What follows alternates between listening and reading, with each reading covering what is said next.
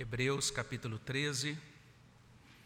Nós vamos ler os dois versículos 15 e 16. Hebreus 13, 15 e 16. Convido você também a abrir a sua Bíblia na sua casa, você que está acompanhando aí à distância. Abra sua Bíblia em Hebreus 13, de 15 até 16. Vamos ler juntos a palavra de Deus, Hebreus 13, 15 e 16. Leemos a uma só voz. Por meio de Jesus, pois, ofereçamos a Deus sempre sacrifício de louvor, que é o fruto de lábios que confessam o seu nome. Não negligencieis igualmente a prática do bem e a mútua cooperação, pois com tais sacrifícios Deus se compraz. Vamos orar. Abençoa, Pai, esse momento de adoração da tua igreja. Que seja um momento, ó Deus, em que nossos corações estejam focados no Senhor. Que o Senhor nos ajude para que o nosso olhar, o nosso pensar, o nosso ouvir possa estar de fato, ó Deus, sendo guiado pelo teu Espírito Santo. Fala aos nossos corações por meio da tua palavra. Repreende o inimigo, ó Deus, e ajuda para que haja um bom fruto uma colheita de salvação, uma edificação do teu povo com santificação e consolação por meio da tua palavra, no nome de Jesus. Amém, Senhor Deus. Nessa noite nós estamos meditando, ou vamos meditar sobre o novo serviço de culto.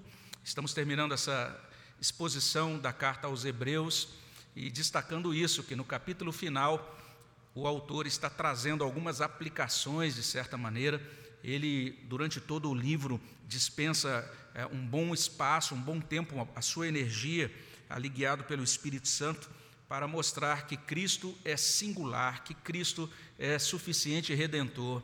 Ele é, esse, ele é o sumo sacerdote perfeito, definitivo da igreja de Deus. E a partir de então, ele vai dizer as consequências disso, vai nos chamar para caminhar com Deus à luz daquilo que Cristo realiza, à luz de quem Cristo é, de todos os benefícios que Ele nos traz por meio desse sacerdócio celestial eterno que Ele realiza, nós já chamamos a atenção para alguns desdobramentos disso. Ele está nos apresentando um novo serviço a Deus, e especialmente, especificamente nos versos 15 e 16, um novo serviço de culto, um novo serviço de adoração.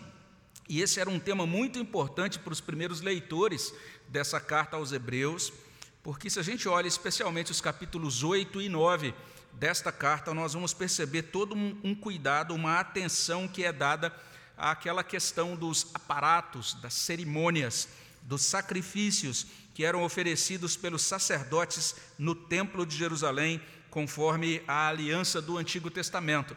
Então, quando Hebreus foi escrito, tinha muita gente, tinha muito cristão especialmente aqueles provindos do judaísmo que estavam passando por um momento de conflito.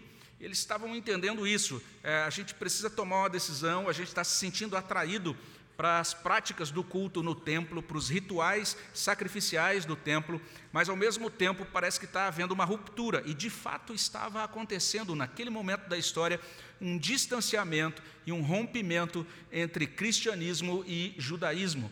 E estava sendo colocado para eles que Cristo basta, que é, não é necessário retornar para os rituais antigos da aliança do Antigo Testamento. o argumento aqui é exatamente esse: que tudo aquilo, todos aqueles rituais, todo o culto que era prestado no tabernáculo e depois no templo de Jerusalém, tudo aquilo foi instituído por Deus mesmo, tudo aquilo, tudo aquilo teve o seu lugar, teve o seu papel, vamos dizer assim, nesse, nesse desdobramento do propósito de Deus dentro da história da salvação, mas o lugar e o papel daquelas cerimônias é, foi exatamente esse. Tudo aquilo era um apontamento para Cristo. Tudo aquilo estava apontando para o Messias e para o Redentor que consumaria a obra de redenção. Isso significa que, uma vez que Cristo veio, a ocasião daquele formato de culto antigo, da antiga aliança, passou. Não eram mais necessários os sacrifícios no templo de Jerusalém. Jesus Cristo veio, Jesus Cristo ofereceu o sacrifício perfeito, o sacrifício definitivo. A graça de Deus transbordou por meio de Cristo e inaugurou um novo tempo de adoração. Então foi isso que aconteceu com a vinda do Senhor Jesus Cristo dentro da história. E eu sei que isso pode parecer meio distante para você, porque você pode ouvir isso e dizer: ah, pastor, mas eu nem me preocupo com esse negócio de culto no tabernáculo ou culto no templo de Jerusalém, estou aqui vivendo no século 21, ano de eleição no país, estou com tantas preocupações, ainda estamos em pandemia de Covid, agora tem um monte de gente pegando dengue, agora tem um monte de gente com outras enfermidades, a gente está vivendo um momento de dificuldades financeiras e econômicas, né? não apenas nacionais, não apenas no país, mas globais. Afinal de contas, o que é que essa questão dos, dos sacrifícios de culto e do culto tem a ver com a minha vida prática? O que isso tem a ver comigo? Na verdade, tem a ver com todos nós por uma razão muito simples, por uma razão fundamental, essencial. A adoração, o culto a Deus, é o principal propósito da nossa existência. A gente nunca pode perder de vista isso. O centro da nossa vida humana é a adoração a Deus, é o culto a Deus. Nós fomos criados para cultuar a Deus, nós fomos feitos para adorar a Deus. Você que está acompanhando de casa, é importante você entender isso, especialmente se você está começando a compreender ou a ter contato com pregações ou mensagens evangélicas. A Bíblia afirma com muita clareza que se nós não adorarmos ao Deus vivo, nós definhamos e deterioramos. Paulo argumenta isso no início da carta aos Romanos. Ele diz que porque os homens não deram glória a Deus, não deram glória ao verdadeiro Criador, eles foram descambando e eles foram decaindo cada vez mais na sua configuração, na sua estrutura moral, na sua estrutura espiritual e chegaram a um estado de completa de completo desalento e perdição nós sofremos quando nos desviamos do objetivo do culto, da adoração. Um servo de Deus que viveu lá no início da história da igreja, chamado Agostinho, ele escreveu o seguinte: Grande és tu, Senhor, e sumamente louvável. Grande a tua força e a tua sabedoria não tem limite. E quer louvar-te o homem, esta parcela de tua criação o homem carregado com sua condição mortal, carregado com o testemunho de seu pecado e com o testemunho de que resiste aos soberbos. E mesmo assim, quer louvar-te o homem, esta parcela de tua criação. E ele termina dizendo isso: Tu o incitas para que sinta prazer em louvar-te. Fizeste-nos para ti, e inquieto está o nosso coração enquanto não repousa em ti. Deus nos fez para Ele, o nosso coração vai permanecer inquieto enquanto nós não estamos centrados nele e adora, sendo adoradores em espírito e em verdade dEle. Tem outro documento que foi escrito há muito tempo atrás, há alguns séculos atrás, chamado Breve Catecismo de Westminster, que ensina essa mesma verdade já na sua primeira pergunta. Traz, traz o seguinte: qual é o fim principal do homem? E a resposta: o fim ou a finalidade principal do homem é glorificar a Deus e alegrar-se nele para sempre. O salmista diz que na presença de Deus existem delícias perpetuamente e nós precisamos cultuar ao Senhor para desfrutar das bênçãos do Senhor. Tudo isso ecoa a palavra do próprio Senhor Jesus Cristo. Nós lemos essa palavra no início do nosso culto, João capítulo 4, o diálogo do Senhor com a mulher de Samaria. O que Cristo está dizendo, basicamente, naquele diálogo, é o seguinte: que é com aquilo que ele realiza, com aquilo que ele é, completa na sua redenção, o culto deixa de ser circunscrito a um lugar. Ele não, é, ele não será adorado agora unicamente em Jerusalém. Ele não vai ser mais referenciado na adoração geograficamente, mas a referência agora é o próprio Senhor Jesus Cristo. Aqueles que são resgatados pela graça de Deus vão adorar a Deus onde quer que estejam, em espírito e em verdade. E o próprio propósito da missão da igreja, isso que a gente chama de trabalho missionário, trabalho evangelístico, nada mais é do que o Pai procurando por adoradores, buscando aqueles que o adorem, o adorem em espírito e em verdade. O trabalho missionário é um grande, é um, um grande movimento para que pessoas conheçam ao Senhor e o adorem. O serviço que a gente presta a Deus, tudo isso também são iniciativas que redundam em ações de graças e em adoração a Deus. Então, tudo tem como centro na existência da igreja, na existência humana, o centro é o próprio Deus. E por conta disso, a base e o centro do novo culto precisam ser conhecidos. Nós precisamos entender que Cristo está estabelecendo esse novo, esse novo culto. A base não vai ser mais em Jerusalém. Também não vai, vai, vai ter mais aquela prática dos antigos sacrifícios. Então, qual é a base? Qual é o centro desse novo culto? Afinal de contas, qual é o elemento ou o que deve ser oferecido a Deus nesse novo culto? Essas são questões que se levantaram naquela época. E afinal de contas, o que se segue? Como é que esse culto vai influenciar a nossa vida prática, a nossa vida cotidiana no restante da semana? De certa maneira, Hebreus 13, de 15 a 16, consolida essa doutrina e ele traz isso de três modos. Veja só: primeiro, ele informa que a base e o centro do novo culto é o próprio Jesus Cristo. É a primeira informação que a gente tem aqui em Hebreus 13, 15 e 16. Vamos entender isso melhor. Em segundo lugar, o texto também nos ajuda a entender que o sacrifício do novo culto é o louvor confessante. Vamos também entender o que é esse negócio chamado louvor confessante. E além disso, Hebreus destaca que o segmento do novo culto é a prática do bem e da partilha. É isso que é trazido para a gente nesses dois versículos de Hebreus 13.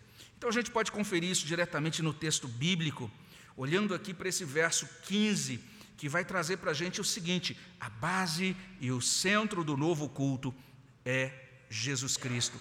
Porque o verso 15 começa assim: por meio de Jesus, pois ofereçamos a Deus, e daí prossegue. Mas começa desse modo: por meio de Jesus, pois ofereçamos a Deus.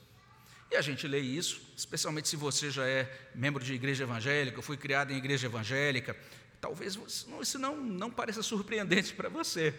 Mas entenda que para aqueles primeiros leitores, a, ma a maioria dos atos do, dos, do, de culto eram oferecidos por meio dos, sacerdo dos sacerdotes terrenos. A maior parte dos atos litúrgicos era oferecido pelo sacerdote no templo de Jerusalém. Agora aparece esse autor de Hebreus e diz: Nós vamos oferecer o nosso culto a Deus não mais mediados pelo sacerdócio de Jerusalém, mas agora mediados por Jesus Cristo. É por meio dele. Isso que Cristo realizou foi impressionante, porque nos dá acesso espiritualmente ao trono de Deus nas orações, ele já mencionou isso lá atrás, e agora ele diz: Isso nos dá acesso a Deus no culto. É maravilhoso. Nós temos uma preposição no idioma do Novo Testamento que tem esse sentido de por meio de ou por causa de, daí o início do verso. E a gente tem por meio de Jesus. O nome Jesus não aparece no texto original. Lá no original, o que a gente tem é uma outra expressão, na verdade. Nós temos apenas o pronome pessoal ele. Lá no original está assim: por meio dele, é isso que consta lá. Algumas outras traduções, inclusive, são bem é, fiéis, são bem apegadas ao texto original. A revista corrigida traz: portanto, ofereçamos sempre por Ele. Mas a referência, sem dúvida, é a Jesus Cristo. Basta você olhar os versículos precedentes. Lá no verso 12, a gente lê: Por isso foi que também Jesus, para santificar o povo pelo seu próprio sangue, sofreu fora da porta e mais adiante, no verso, no verso seguinte, a gente vai ler: Saiamos, pois, a ele, a ele quem? A Jesus, fora do arraial. E daí no verso 15, por meio dele. E aí os nossos tradutores, como ficou bem, bem óbvio que se referia a Cristo, colocaram na nossa tradução, por meio de Jesus. Porque é isso que de fato está sendo dito na palavra de Deus aqui. A verdade de Deus comunicada é simples e ao mesmo tempo é maravilhosa. E a verdade é essa: o novo culto, o culto da nova aliança, é possível somente por meio de Jesus Cristo. É mediado unicamente por Jesus Cristo. Jesus Cristo é a base, porque a palavra, o texto podia ser traduzido por causa dele, além de por meio dele. As duas traduções são possíveis. E Jesus é o centro do culto, uma vez que aquilo que é oferecido a Deus no culto é por intermédio de Jesus Cristo. Então, não sei se você está entendendo bem o que diz o texto de Hebreus, capítulo 13, versículo 15. A base, o centro do culto, não é uma instituição, não é uma denominação religiosa. A base e o centro do culto, de acordo com Hebreus, não é um sacerdote, não é um profeta humano, não é um pastor. Olha só que coisa impressionante que está sendo dita pelo autor da carta aos Hebreus. A base e o centro do culto é o próprio Jesus Cristo. É por meio dele que nós oferecemos a Deus o culto. Então é interessante que o cristianismo, ele de fato prega Cristo, entendendo que Cristo é o centro de todas as coisas, não apenas o centro do universo, não apenas aquele que deve habitar né, no centro da nossa atenção, mas no centro do nosso culto, da nossa adoração. Não é sem razão que a nossa Igreja Presbiteriana do Brasil tem um documento chamado Princípios de Liturgia, que diz o seguinte: o culto público é um ato religioso através do qual o povo de Deus adora o Senhor, entrando em comunhão com Ele, fazendo-lhe confissão de pecados e buscando o perdão, a santificação da vida e o crescimento espiritual pela mediação de Jesus Cristo. Olha só que coisa interessante. Tudo por meio dele, tudo por causa de quem ele é e do que ele fez. Então, se nós pararmos para olhar com cuidado para essa é, descrição aqui dos princípios de liturgia, será que nós precisamos de perdão? É claro que precisamos de perdão. Mas onde nós encontramos? No culto, nós recebemos o perdão de Deus pela mediação de Jesus Cristo. Será que nós precisamos de santificação da vida? Sim, nós precisamos de santificação da vida. E nós recebemos essa santificação da vida no culto pela mediação de Jesus Cristo. Será que nós precisamos de crescimento espiritual? Certamente nós precisamos de crescimento espiritual e nós recebemos crescimento espiritual na adoração pela mediação de Jesus Cristo. É muito simples. A base, o centro do novo culto é Jesus Cristo. Essa é a grande novidade. Hebreus está dizendo: não é mais necessário você se dirigir a Jerusalém, ao templo, dependendo da mediação daqueles sacerdotes. Nós temos Cristo, Ele é suficiente, e o culto agora é oferecido ao Pai pela mediação dele. Mas além disso, o texto sagrado adiciona informação, informando, trazendo para a gente o seguinte: o sacrifício do novo culto é o louvor confessante. Olha o que diz o verso 15: por meio de Jesus Cristo, pois ofereçamos a Deus, aí vem, sempre sacrifício de louvor, que é o fruto de lábios que confessam o seu nome. Então o texto prossegue com esse advérbio, sempre. Ofereçamos a Deus sempre. Algumas traduções vão trazer, ofereçamos continuamente. E aí o autor de Hebreus prossegue afirmando: ofereçamos sacrifício de louvor. Mais uma vez, outra palavra importante aí na teologia de Hebreus: sacrifício. Porque ele vai despender um grande tempo nessa carta explicando a diferença entre o sacrifício de Cristo e os sacrifícios que eram oferecidos no tabernáculo e, e também no templo de Jerusalém. Se você depois ler com calma, fica aí o convite para você olhar mais a miúde aí para Hebreus 10, de 12 a 18. Ali tem uma bela explicação, mostrando que o sacrifício de Cristo substitui todos os sacrifícios anteriores que eram realizados na antiga dispensação.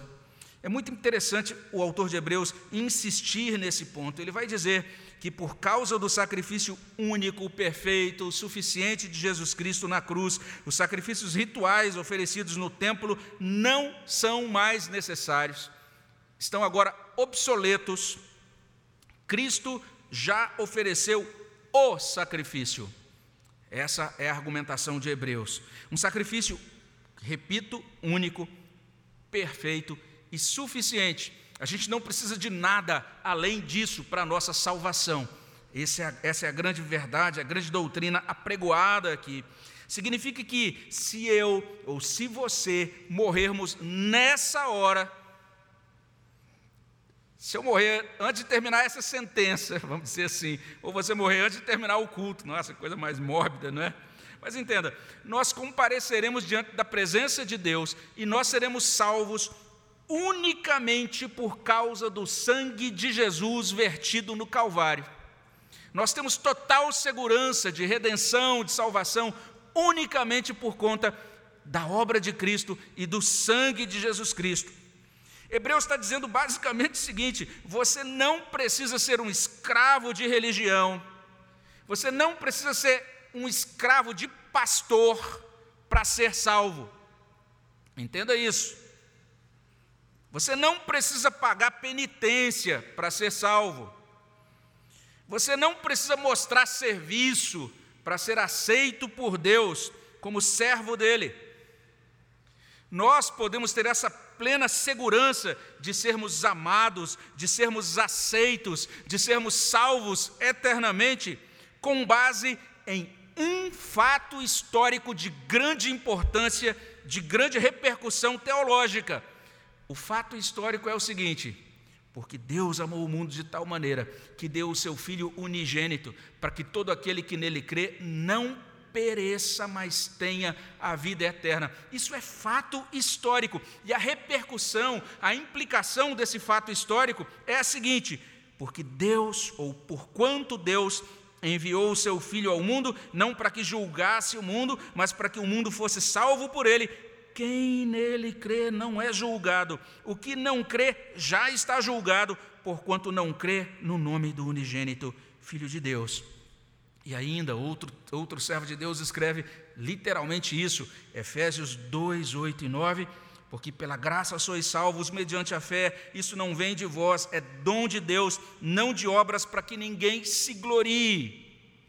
Total segurança de salvação, não baseado no nosso merecimento, no nosso desempenho, na nossa capacidade, completamente firmado em Cristo e na sua obra redentora. Então, o sacrifício requerido no, nosso, no novo culto é agora mencionado. Aqueles sacrifícios não são mais necessários. E o que é requerido hoje no culto? Olha o que diz o texto de Hebreus. Agora nós devemos oferecer a Deus, por meio de Cristo, sacrifício de louvor. Olha só que palavra interessante. Literalmente ele está dizendo sacrifício de gratidão sacrifício de honra, sacrifício de elogio, sacrifício de adoração a Deus. Isso é o requerido. Na verdade, nós nos colocamos diante de Deus dizendo: Deus, o Senhor merece toda a adoração por quem o Senhor é e por tudo que o Senhor fez, apesar de mim, porque o Senhor me encontrou um miserável pecador, e o Senhor me visitou com graça, com misericórdia, me resgatou com o sangue precioso de Jesus Cristo. Então nós nos colocamos diante de Deus com alegria e gratidão que defluem totalmente, exclusivamente do trato gracioso de Deus conosco por meio de Jesus Cristo. E nesses termos, a gente pode oferecer esse sacrifício de louvor ou essa adoração e desfrutar daquilo que é descrito por um servo de Deus chamado William Temple. E ele disse o seguinte: Adorar é despertar a consciência pela santidade de Deus, é alimentar a mente com a verdade de Deus, é purificar a imaginação pela beleza de Deus, é abrir o coração para o amor de Deus, consagrando a vontade aos propósitos perfeitos de Deus. A gente pode ter esse tipo de experiência por conta de Cristo, por quem Ele é e pelo que Ele fez por nós. E este sacrifício de louvor ou adoração, ele é qualificado. Não pode ser oferecido por qualquer um. Então, ainda que por um lado a gente diga isso, que o culto é um tributo de adoração, que todo ser humano é convocado a prestar culto a Deus. Por outro lado, o Novo Testamento vai dizer que esse sacrifício de louvor ele só pode ser oferecido por aqueles que foram alcançados pela graça de Deus, porque o texto vai trazer isso. Ele fala: sacrifício de louvor, que é o fruto de lábios que confessam o seu nome. Então são esses que confessam o nome do Senhor que oferecem sacrifício de louvor, culto aceitável a Deus. Então nós temos agora esse verbo aqui, que é um verbo importante, o verbo confessar, é o fruto de lábios que confessam o seu nome. Esse verbo significa literalmente falar publicamente, admitir publicamente que nós conhecemos, que nós amamos e que nós servimos ao Senhor Jesus Cristo. A adoração é oferecida a Deus por aqueles que declaram que conhecem e servem a Cristo. E a gente se lembra do que Lutero afirmou sobre culto, sobre adoração. Ele dizia literalmente isso: conhecer a Deus é adorá-lo. Aqueles que são convocados ou trazidos para a comunhão com Deus, a partir do momento que o conhecem, espontaneamente, inevitavelmente, o adoram. É a decorrência de conhecê-lo, é um fruto operado pelo Espírito, pela graça de Deus, na vida daqueles que agora foram alcançados por essa graça. É nesse sentido que Lutero dizia o seguinte: a adoração não é algo extra e opcional. Olha o que ele dizia. Para o cristão, a adoração é literalmente um sintoma ou expressão essencial do conhecimento de Deus. Então você conhece a Deus, você vai adorar a Deus. É assim que acontece. Aquela pessoa que é alcançada pela graça de Deus sozinha, quem sabe sem nenhum ambiente ali isolado, é, longe de uma instrução doutrinária, de um discipulado regular ou oficial, alguma coisa assim. É interessante que, na sua simplicidade, sem muita instrução, mas ela vai entender isso. Agora eu preciso adorar esse Deus. Ela vai começar a, de repente, perceber que. É, ah, agora eu gosto de ouvir esses negócios aqui, esses hinos, esses cânticos. Ela vai perceber que os cânticos de louvor, de adoração, começam simplesmente a fazer sentido e ela vai agora desejar adorar a Deus por meio de cânticos, de expressões de ação de graça, com toda a sua simplicidade, sem muita informação, mas a adoração brota do coração que foi é alcançado pela graça de Deus. E nesse sentido, quando a gente pensa em confessam o seu nome, observe que eu estou dizendo aqui, eu estou mencionando, estou falando sobre uma igreja confessante. E esse título, Igreja Confessante, é um título importante dentro da história da igreja, especialmente a história recente da igreja cristã. Essa expressão específica, igreja confessante, apareceu especialmente na época da Segunda Guerra Mundial. E ela foi usada para designar as igrejas, especialmente ali naquele âmbito da Alemanha ou dos países ocupados pela Alemanha, que se colocaram contrárias ao nazismo. Na época da Segunda Guerra, muitas igrejas, inclusive a igreja luterana e várias outras igrejas de outras denominações, foram cooptadas pela ideologia nazista. Então, aquelas igrejas, para vocês terem uma ideia, elas só ordenavam ao pastorado pessoas brancas que eram comprovadamente da raça ariana. Foram igrejas que se submeteram ao regime nazista. E surgiram alguns cristãos e algumas igrejas locais que disseram: isso não é bíblico. E elas é, se desligaram, vamos dizer assim, das igrejas, da igreja nacional ou de outras igrejas oficiais, e elas começaram a ser chamadas de igrejas confessantes. As igrejas confessantes sofreram perseguição na época da Segunda Guerra. E um dos pastores, que a gente está ligado a esse movimento da igreja confessante, é chamado Dietrich Bonhoeffer. Dietrich Bonhoeffer foi preso e morreu enforcado pelo Reich nazista, porque era da igreja confessante. Então nós precisamos entender que aqueles irmãos pagaram um alto preço naquele contexto para serem fiéis a Cristo, fiéis ao Evangelho, se opor a toda um, uma potestade, né, um grande poderio que era a Alemanha nazista naquele contexto ascendente, vamos dizer assim. E um dos lemas da igreja confessante era: Jesus Cristo é a única palavra de Deus. O lema da igreja confessante. Agora vem o autor de Hebreus dizendo: ofereçam sacrifício de louvor. O sacrifício de louvor é fruto desses lábios confessantes, desses cristãos confessantes, desses que entendem que Cristo é a única palavra de Deus, é a tônica de Hebreus, havendo Deus outrora falado de muitas vezes, muitas vezes de muitas maneiras aos pais pelos profetas, agora ele nos fala pelo Filho, Cristo é a única palavra de Deus. Então, o sacrifício do novo culto é esse louvor confessante. Mas não apenas isso, em terceiro e último lugar, Hebreus 13, especialmente o verso 16 revela que o segmento do novo culto é a prática do bem e da partilha. Olha só o que diz o verso 16, é o que a gente encontra aqui. Não negligencieis igualmente a prática do bem e a mútua cooperação, pois com tais sacrifícios Deus se compraz. Essa expressão, essa palavra que é traduzida por mútua cooperação, tem essa ideia de compartilhamento. Tanto é que na revista corrigida fica até meio esquisito, assim, alguns leem e falam, nossa, o que quer dizer aqui? Porque lá está dizendo isso, não negligenciem a prática do bem e a comunicação, é o que diz lá na revista corrigida. É a ideia de você compartilhar, de você não ficar isolado, de você se conectar e você deixar à disposição das outras pessoas aquilo que é seu. Hebreus está dizendo uma coisa impressionante. Ele está dizendo que a atenção de Deus não está mais sobre o ato litúrgico de sacrifício de animais no Templo de Jerusalém. É o que ele está dizendo.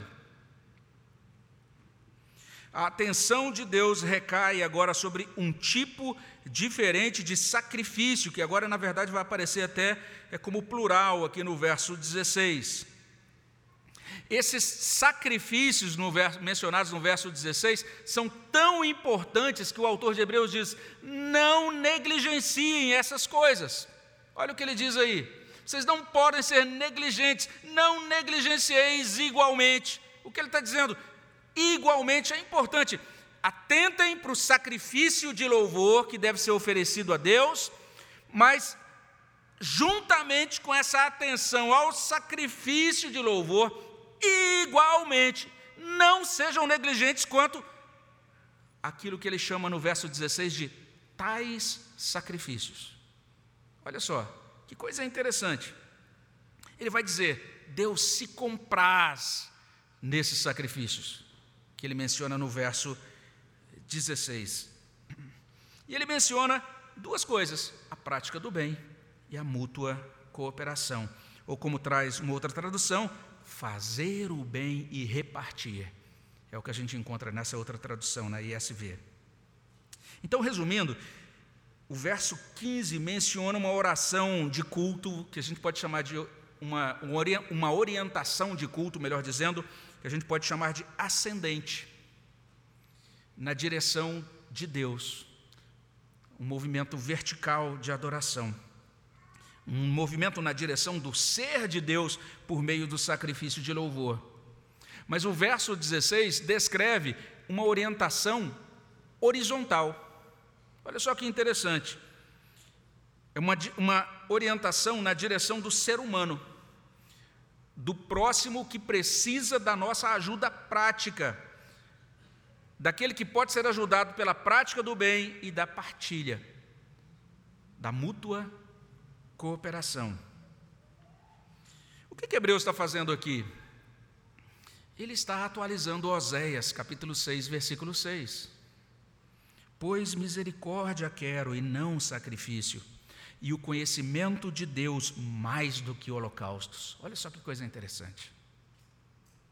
Ofereça um sacrifício, o sacrifício de louvor que é fruto de lábios que confessam, que conhecem a Deus, porque Deus quer o conhecimento dele mais do que holocaustos. E demonstrem misericórdia. Isso é algo muito interessante. E é um requerimento para todos aqueles que dizem que conhecem a Deus. Então, se você se declara crente em Cristo, esse único, esse sumo sacerdote celestial, você precisa atentar para esse requerimento horizontal. Não pode negligenciar isso. Isso faz parte do culto da nova aliança. Olha que coisa impressionante. Aí você fala, ah, pastor, mas se eu falar isso, mas eu estou muito apertado, não tem muito dinheiro agora para ficar repartindo com ninguém, não. Eu estou mais para pedir ajuda do que para repartir com alguém. Eu acho que tudo bem, aqueles irmãos que têm mais recursos, etc., mas isso independe da condição financeira. Deus se preocupa muito com isso, ele se preocupa tanto que existe uma provisão para isso no Antigo Testamento. Lá na Antiga Aliança, Deus já colocou o seguinte: está lá em Deuteronômio 15, versículo 11. Diz assim: Pois nunca deixará de haver pobres na terra.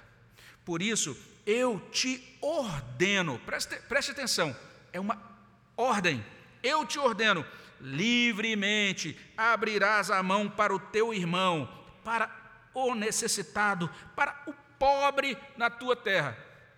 Lembra daquele slogan que todo crente tem que ser próspero? É uma mentira.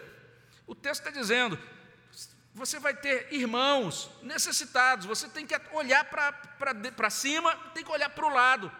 Vai ter pessoas necessitadas que eu mesmo, na minha providência, estou deixando aí do seu lado, porque você tem que praticar essa palavra que eu estou deixando aqui. Basicamente é isso que Deus provê no Antigo Testamento em Deuteronômio. Mas a gente encontra uma provisão para isso também no Novo Testamento, uma provisão que a gente pode chamar de provisão do Evangelho. Mateus 5,42: Dá a quem te pede, e não voltes as costas ao que deseja que lhe emprestes. Olha que texto lindo, Sermão do Monte. E olha no mesmo sermão, Mateus 6, 2 a 4. Quando, pois, deres esmola, não toques trombeta diante de ti, como fazem os hipócritas, nas sinagogas e nas ruas, para serem glorificados pelos homens. Em verdade vos digo que eles já receberam a recompensa. Tu, porém, ao dares a esmola, ignore a tua mão esquerda o que faz a tua mão direita, para que a tua esmola fique em secreto, e teu pai que vem em secreto te recompensará. E a gente lê esse texto e a gente normalmente fica prestando atenção nesse ponto, né? Está vendo? Nós não podemos ser como esses fariseus, hipócritas, ficam querendo chamar a atenção quando dão esmola, etc. Mas existe uma outra ênfase aqui nessa passagem, porque Cristo está dizendo literalmente: Tu, porém, ao dares a esmola, Ele está pressupondo que os discípulos dele darão esmola. Os discípulos dele olharão para o lado, para o seu próximo necessitado. Deus se compraz. Isso é chamado pelo texto de Hebreus de sacrifícios com os quais Deus se compraz. Ah, mas eu quero ir lá naquele culto do Templo de Jerusalém, ver o sacerdote acendendo aquele fogão no altar. E aí o autor de Hebreus diz: Para com isso, rapaz. Se apresenta diante de Deus com gratidão no coração, sacrifício de louvor. E agora olha para o teu irmão que está do lado aí vai olhar para ele, vai cuidar do seu irmão também. E como eu disse, isso independe da condição financeira. Tem um livro que vale a pena, é difícil de encontrar para comprar, porque já deixou de ser editado, já tem algum, algumas décadas já. Mas é um livro que traz ah, algumas experiências, alguns relatos históricos da igreja nos dois primeiros séculos. O título do livro é Como Jesus Queria as Comunidades. E que, que livro precioso, porque eles é, relatam naquele, naqueles momentos iniciais da igreja, uma época em que houve uma fome tão grande, tão grande, e naquele momento de fome terrível, aqueles cristãos mais pobres, como eles não tinham dinheiro para dar esmola, ou para ajudar, ou para montar uma cesta básica, sabe o que eles faziam? Eles jejuavam uma refeição para poder dar aquela refeição para quem tinha menos. Já parou para pensar num negócio desse? Eles entenderam a mensagem de Hebreus 13, versículo 16. Não negligencieis igualmente a prática do bem e a mútua cooperação, pois com tais sacrifícios Deus se compraz. Isso é assim porque o segmento do novo culto é a prática do bem e da partilha. Então a base e o centro do novo culto é Jesus Cristo o sacrifício do novo culto é o louvor confessante, o segmento do novo culto é a prática do bem e da partilha. Hebreus está dizendo que o culto litúrgico continua. Tanto é que a gente está reunido aqui, nós estamos oferecendo um culto litúrgico. Mas a gente precisa entender que o culto litúrgico, ele nunca é dissociado dos tais sacrifícios com os quais Deus se compraz. Com esse cuidado também com aquilo que consta no verso 16. Hebreus, de certa maneira, ele nos ajuda a evitar dois extremos. Um extremo é do indivíduo cerimonialista, aquela pessoa que, de certa forma, idolatra o culto em si, que acha que porque bateu o ponto lá no maior número de cultos realizados pela igreja naquele ano, ele é um cristão mais espiritual do que os outros. Ele entende a sua presença, a sua participação no culto ou nos cultos da sua igreja em termos de justiça própria, de contabilização da sua espiritualidade ou da sua virtude ou alguma coisa semelhante assim. É aquele indivíduo que no culto de vigília de sexta ora, Senhor, obrigado que não sou como esses que estão aí agora na sexta-feira, é, se esbaldando nos barzinhos, estou aqui na vigília e tal. É aquela pessoa que acha que está ganhando pontos, que ela simplesmente porque vem agora ao culto, ela ganha pontos diante de Deus. E não há problema em você querer participar de todos os cultos, desde que você participe de todos os cultos, dizendo: Senhor, eu amo tanto o Senhor, sou tão grato ao Senhor por me salvar como miserável pecador, porque o Senhor me acolhe como filho amado, porque o Senhor me dá graça por meio de Cristo, que eu quero dizer aleluias e glórias todos os dias e em todas as ocasiões. Se for essa a motivação, está certíssimo. Mas veja só, nós precisamos ter cuidado para não cairmos no cerimonialismo. Ao mesmo tempo, o Hebreu está dizendo: cuidado com o desprezo pelo culto. Não tem mais o templo de Jerusalém, é o que diz o autor de Hebreus, mas ainda existe culto. O culto ainda é importante. Ele já pontuou algo sobre isso lá em Hebreus 9, 25, quando ele disse: Não deixem de congregar-se, como é costume de alguns. É importante comparecerem às reuniões, comparecerem aos cultos. Em nenhum momento, o Novo Testamento de modo geral e Hebreus de forma específica dizem que é possível ser cristão sem participar do culto público. Nós precisamos participar dessa, desse ajuntamento, entendendo que hoje o dia não é nosso, hoje a agenda não é nossa. Hoje nós estamos no dia do Senhor, na casa do Senhor, com o povo do Senhor, prestando culto a Ele. Outra coisa importante que traz, é trazida por Hebreus é que para Hebreus o culto não é um ministério da igreja. E aí, o que significa isso? Parece esquisito isso que eu estou dizendo, não é? Você vai ver em alguns sites, você entra no site ministérios, aparece lá culto, e até inclusive no nosso culto você vai ver lá que tem um ministério de culto infantil, tem também o nosso culto explicado no site. Mas deixa eu tentar explicar isso melhor. Alguns autores recentes, agora, especialmente da década de 80, 90 para cá, foram muito influentes e até hoje causam um grande impacto, assim, tem influenciado muito a vida da igreja. Um desses autores escreveu um livro, por exemplo, intitulado Uma Igreja com Propósitos. Ele disse: olha, se você quiser organizar uma igreja, uma igreja que de fato funcione biblicamente, tem que entender que a igreja tem tais e tais ministérios. Então, tem evangelização, adoração, comunhão e etc. e tal. Tem um outro autor chamado Christian Schwartz que escreveu um livro também, que é na verdade uma série de livros chamada Desenvolvimento Natural da Igreja, que ele vai dizer: para a igreja crescer tem que ter oito coisas. Uma dessas coisas é o culto inspirador. E a gente fica vendo o culto como se fosse um dentre outros ministérios, ou, ou como se fosse uma espécie de prática apenas estratégica para ganhar pessoas ou para é, a igreja cumprir a missão, etc. De acordo com o livro de Hebreus, o culto é o centro, é a finalidade de tudo o que existe na igreja. Quando você parar para pensar na sua agenda a partir de agora, entenda isso. Eu tenho muitas coisas importantes para fazer semana que vem, mas eu tenho a coisa que é mais importante do que qualquer outra, se chama culto. Eu vou à casa de Deus. Alegrei-me quando me disseram: Vamos à casa do Senhor. Ou o salmista no Salmo 84 dizendo: O pardal encontrou casa, a andorinha ninho para si, mas eu achei os teus altares, Senhor dos exércitos. A gente encontra o Deus vivo na reunião do povo de Deus.